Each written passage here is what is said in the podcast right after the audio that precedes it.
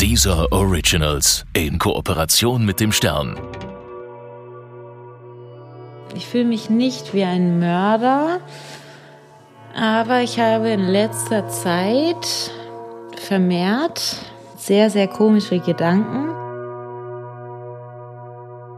Für mich hat es sich so angefühlt nach der zweiten Abtreibung als also sehr surreal. Ich habe also wirklich Monate gebraucht. Also ich habe monatelang immer wieder, egal in was für Situationen, sehr, sehr viel geweint und ganz viele ähm, mir, also wirklich tatsächlich mir selbst ganz, ganz viele Vorwürfe gemacht und Abschiedsbriefe geschrieben und die ganze Geschichte versucht irgendwie aufzuschreiben. Und ich konnte auch nicht mehr in der Wohnung wohnen, in der ich gewohnt habe, weil diese ganzen Gerüche mich irgendwie an diesen Mann und an diese ganze Abtreibung erinnert hat und habe dann erstmal bei Freunden gewohnt und dann ich, bin ich umgezogen und habe dann erstmal drei Monate kaum diese Wohnung verlassen. Äh, bin nicht mehr arbeiten gegangen und habe irgendwie einfach nur versucht, ähm, jeden Tag so zu nehmen, wie er ist, weil ich nie wusste, wie ich jetzt drauf bin. Ich war wie in so einer Trauerstimmung, also so als wäre jemand gestorben. Mana. Sie ist jung und liebt das Großstadtleben. Dass sie bald Mutter werden könnte, daran hat sie nicht gedacht. Doch mit heute 29 Jahren hat sie schon zwei Abtreibungen hinter sich. Beim ersten Mal war die Entscheidung für sie schnell klar, ein Kind passt einfach nicht in ihr Leben. Als sie nicht mal ein Jahr später erneut schwanger wird, zögert sie. Sie könnte es sich vorstellen, Mutter zu werden und das Kind zusammen mit dem potenziellen Vater großzuziehen. Doch der ist dagegen und drängt sie zur Abtreibung. Schließlich gibt sie nach und sagt, ich will sein Leben durch meine Entscheidung nicht zerstören. Nach dem Eingriff beginnt der Schmerz. Sie leidet wochenlang, schreibt dem ungeborenen Baby Briefe und wird bei ihrer Arbeit mit Kindern in einer Schule mit dem Gedanken konfrontiert, was wäre wenn?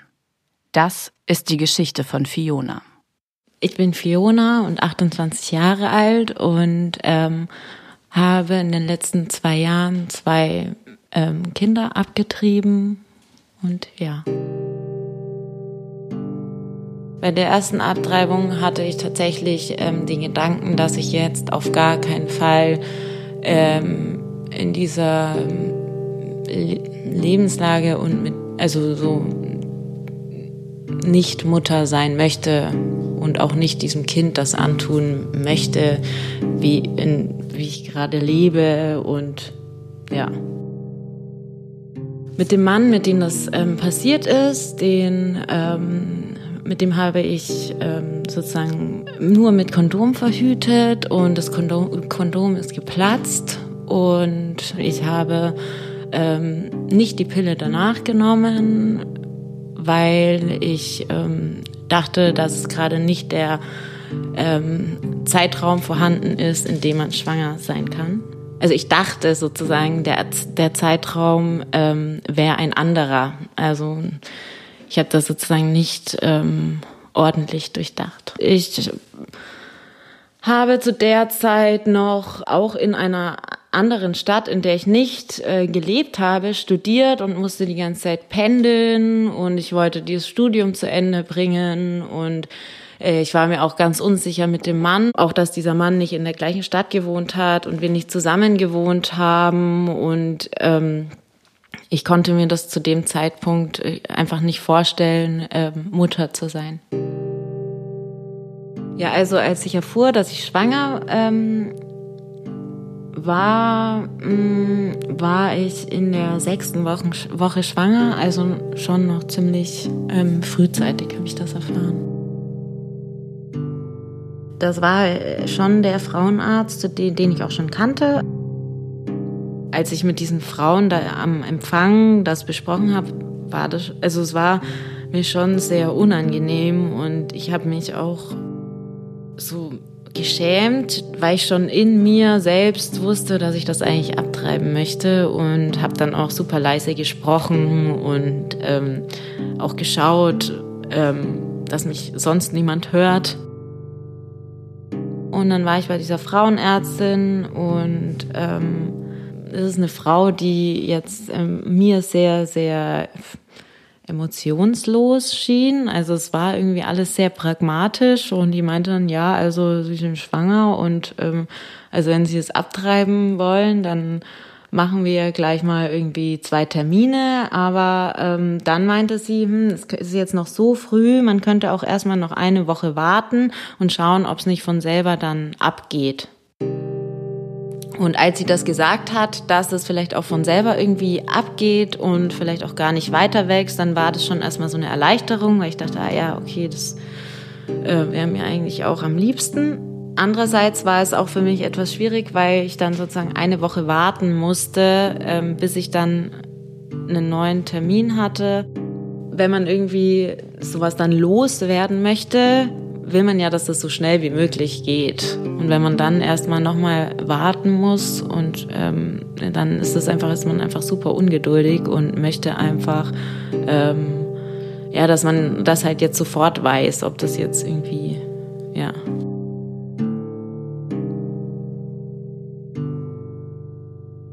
Als ich dann bei der Frauenärztin ähm, nochmal war und dann tatsächlich erfahren, also tatsächlich ähm, erfahren habe, dass ähm, ich einen medikamentösen Abbruch machen muss, gibt es bei einem medikamentösen Abbruch zwei Tabletten, die man nimmt. An dem ersten Tag nimmt man eine Tablette und da passiert eigentlich noch nichts, außer dass sich der Muttermund öffnet. Und die zweite Tablette nimmt man 48 Stunden später und ähm, die löst dann aus, dass, ähm, ja, dass das alles rauskommt. Also man hat dann ganz, ganz starke Blutungen, ganz starke Schmerzen und es kommen dann so ähm, äh, Blut- und Schleimbatzen aus einem raus.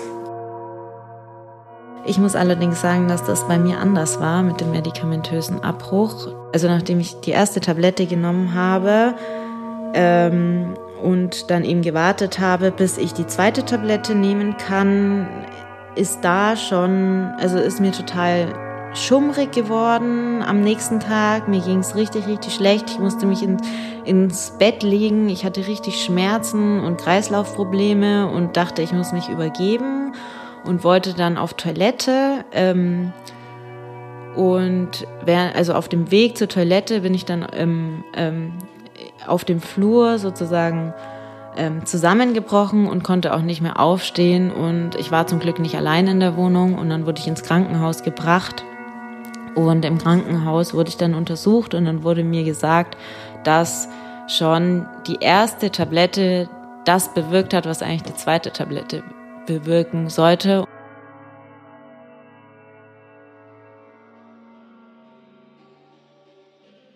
Nachdem ich im Krankenhaus war, ähm, hat sich mein Körper immer noch sehr, sehr schwach gefühlt, aber gleichzeitig war ich erleichtert und dann bin ich auch erstmal feiern gegangen. Ich wollte irgendwie auch so das alles ähm, raustanzen. Ich bin ganz, ganz viel zum Yoga gegangen und habe dann schon auch schnell wieder irgendwie funktioniert. Aber so emotional war ich auf jeden Fall nicht gefestigt. Als ich äh, meinem Partner mitgeteilt habe, dass ich schwanger bin und dieses Kind nicht bekommen werde, habe ich schon erwartet, dass er zu mir kommt und mit mir diese ganze Abtreibung durchsteht und er ist halt nicht gekommen. Er ist nicht gekommen, weil äh, aufgrund eines Basketballspiels er mitspielen musste. Tatsächlich, so hat er mir das erklärt.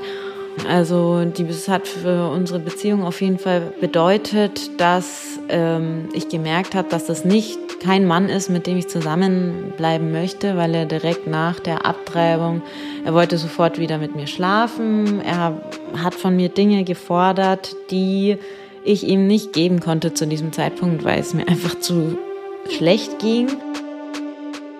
Ich habe mich auf jeden Fall im Stich gelassen gefühlt. Ich denke aber auch, dass ihm gar nicht so bewusst war, was da gerade passiert und also das konnte er nicht erfassen. Also ich war wahnsinnig verletzt, aber ähm, ich würde jetzt nicht irgendwie sauer auf ihn sein oder so deswegen, sondern ich glaube, der hat es einfach nicht gecheckt, was da passiert. Ich stelle mir die Frage, was wäre, wenn, ähm, nur ähm, hinsichtlich der zweiten Abtreibung. Ich habe diesen Mann schon so ein halbes Jahr vorher gekannt, nämlich aus meinem Yoga-Studio. Ähm, und wir haben uns also im Yoga-Studio kennengelernt und haben dann super viel ähm, Yoga zusammen gemacht und irgendwann haben wir uns dann auch so getroffen und ich habe mit diesem Mann einmal geschlafen und dann war ich schwanger und das ähm, lag daran, weil wir mit Kondom verhütet haben, aber dieses Kondom in mich gerutscht ist und ja, also im Endeffekt war ähm, das die gleiche Situation wie mit dem Mann vorher ähm, und ich habe auch da nicht die Pille danach genommen.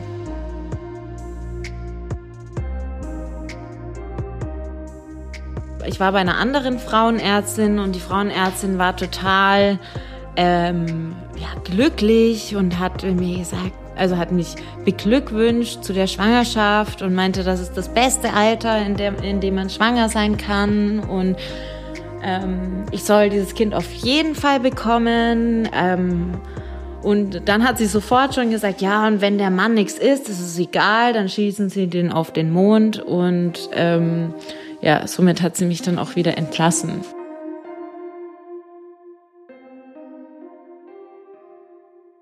Als ich von diesem, von der Frauenärztin gegangen bin, habe ich mich eigentlich erstmal gut gefühlt mit der Schwangerschaft und dachte, okay, ich bekomme jetzt dieses Kind, egal was dieser Mann dazu sagt, weil ich ähm, zu diesem Zeitpunkt auf jeden Fall wusste, okay, ich habe eine Ausbildung gemacht, ich habe noch ein Studium abgeschlossen, ähm, ich war irgendwie tatsächlich zehn Monate später in einer ganz anderen Situation und ich dachte, ich möchte jetzt eigentlich kein Kind mehr abtreiben und ich schaffe das jetzt. Also ich habe mich auch so tatsächlich so gefühlt, als wäre ich jetzt irgendwie bereit, das zu machen. Man fühlt sich erstmal sehr, sehr gut, wenn man schwanger ist in seinem Körper.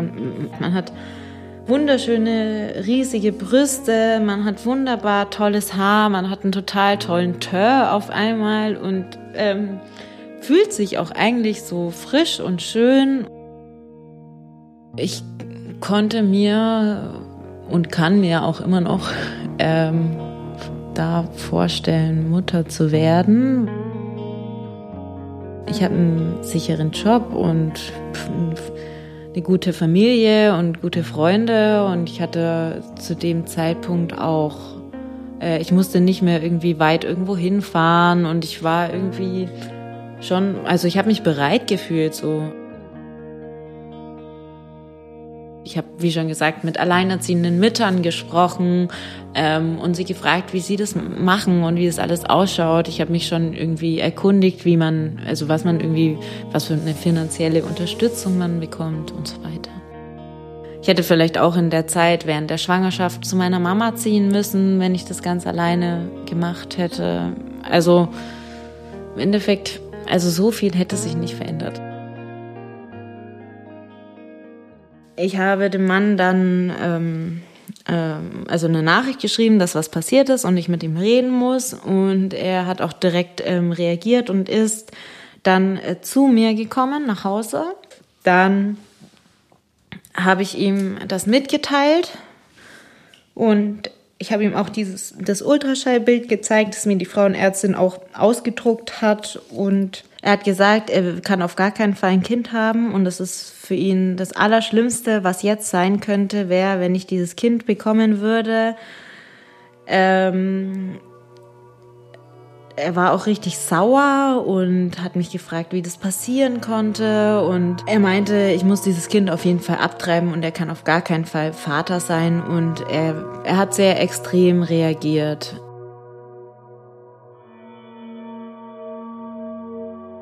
Ich habe mich super abgewiesen gefühlt und er hat, er konnte mir nicht mehr in die Augen schauen. Er war extrem aggressiv.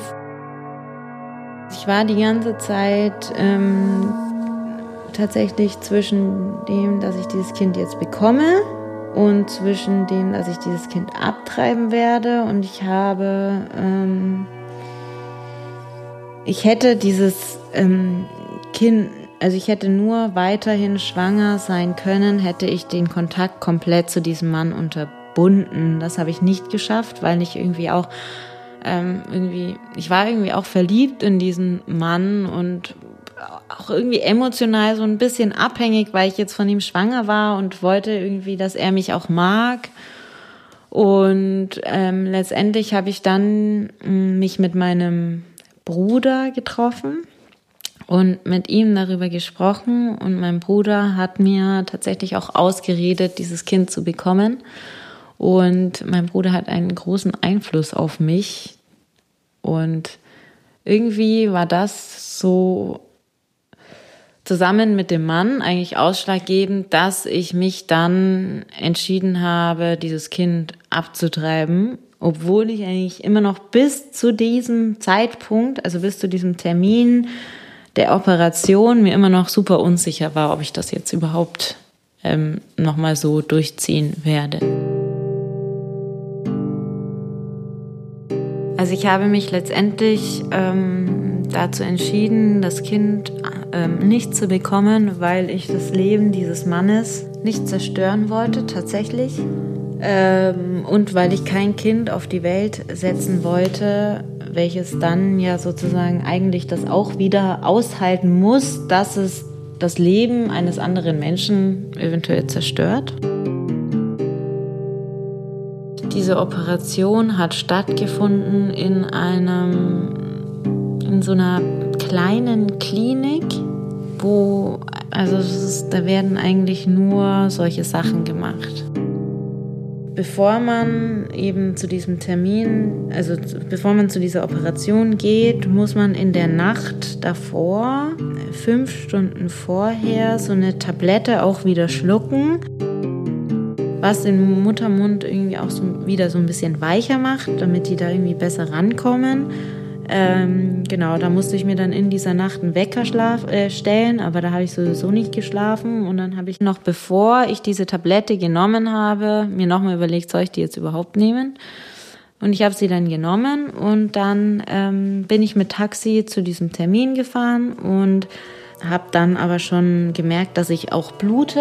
Und dann bin ich in den OP-Saal gekommen. Es wurde kurz mit mir geredet und dann äh, habe ich eine Vollnarkose bekommen. Also mittlerweile wird es nicht mehr ausgeschabt, sondern es wird rausgesaugt. Ich ähm, habe das ja nicht mitbekommen, mir wurde es auch nicht erklärt, außer dass es eben mit so einem Sauggerät einfach rausgezogen wird. Es geht ganz schnell, das dauert nicht lang, fünf Minuten und dann ist es weg.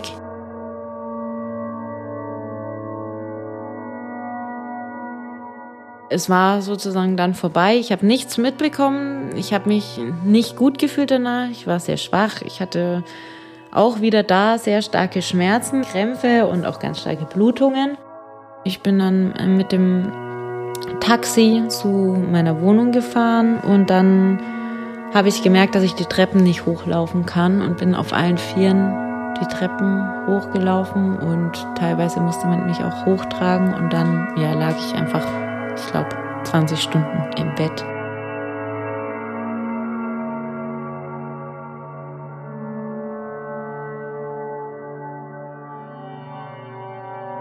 Also ich habe monatelang immer wieder, egal in was für Situationen, sehr, sehr viel geweint und mir, also wirklich tatsächlich mir selbst ganz, ganz viele Vorwürfe gemacht und Abschiedsbriefe geschrieben und die ganze Geschichte versucht irgendwie aufzuschreiben und ich war wie in so einer Trauerstimmung, also so als wäre jemand gestorben. Ich konnte auch nicht mehr in der Wohnung wohnen, in der ich gewohnt habe, weil diese ganzen Gerüche mich irgendwie an diesen Mann und an diese ganze Abtreibung erinnert hat und die Erinnerung an dieses ungeborene Kind, die ist einfach irgendwie immer noch sehr, sehr präsent in meinem Leben.